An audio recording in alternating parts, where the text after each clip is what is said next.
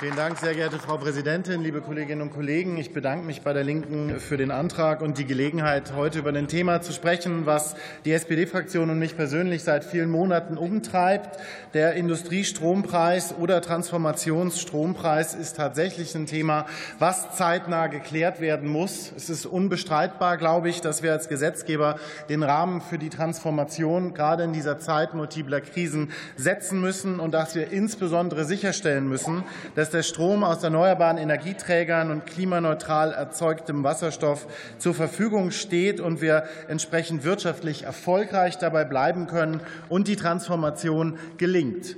Die Transformation darf nicht scheitern, und Unternehmen dürfen auf dem Weg auch nicht zurückgelassen werden. Insbesondere die energieintensiven Industrien, und hier lohnt es sich über die Kübelliste hinaus zu gucken, stehen am Anfang der industriellen Wertschöpfungsketten. Und Folgen von weiterem Scheitern, von weiterem Rückgang dieser Industrien würden nicht nur die Beschäftigten und Unternehmen direkt spüren, sondern wir alle mit verheerenden Aussagen. Und deswegen muss ich in aller Deutlichkeit sagen, und wir diskutieren das Thema ja schon länger, wir haben keine Zeit mehr. Wir brauchen Entscheidungen. Jede Investition, die wegen fehlender Planbarkeit nicht in Deutschland getätigt wird und jede Entscheidung gegen den Standort Deutschland sind schädlich. Das müssen wir verhindern, gerade vor dem Hintergrund der Einigkeit der Bundesländer zum Beispiel.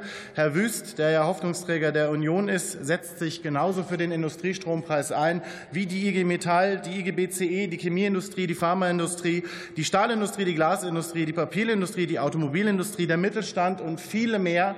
Diesen Hilferuf dürfen wir nicht ignorieren. Und ich sage selbstkritisch, dass mir das auch zu lange dauert. Und dementsprechend habe ich die klare Erwartung an die Ampelkoalition und die Bundesregierung, dass wir hier schnell zu einer Einigung kommen. Gerne auch auf die Vorschläge der FDP. Ich glaube, die sind zu wenig und nicht zielgenau. Aber dann machen wir wenigstens das, äh, weil klar ist, Deutschland ist ein Industrieland und wir wollen auch, dass das so bleibt. Und meine Ausführungen zum Strommarkt erspare ich Ihnen mit Blick auf unseren Zeitverzug. Schenke uns allen äh, zwei Minuten und wünsche ein schönes Wochenende. Vielen Dank.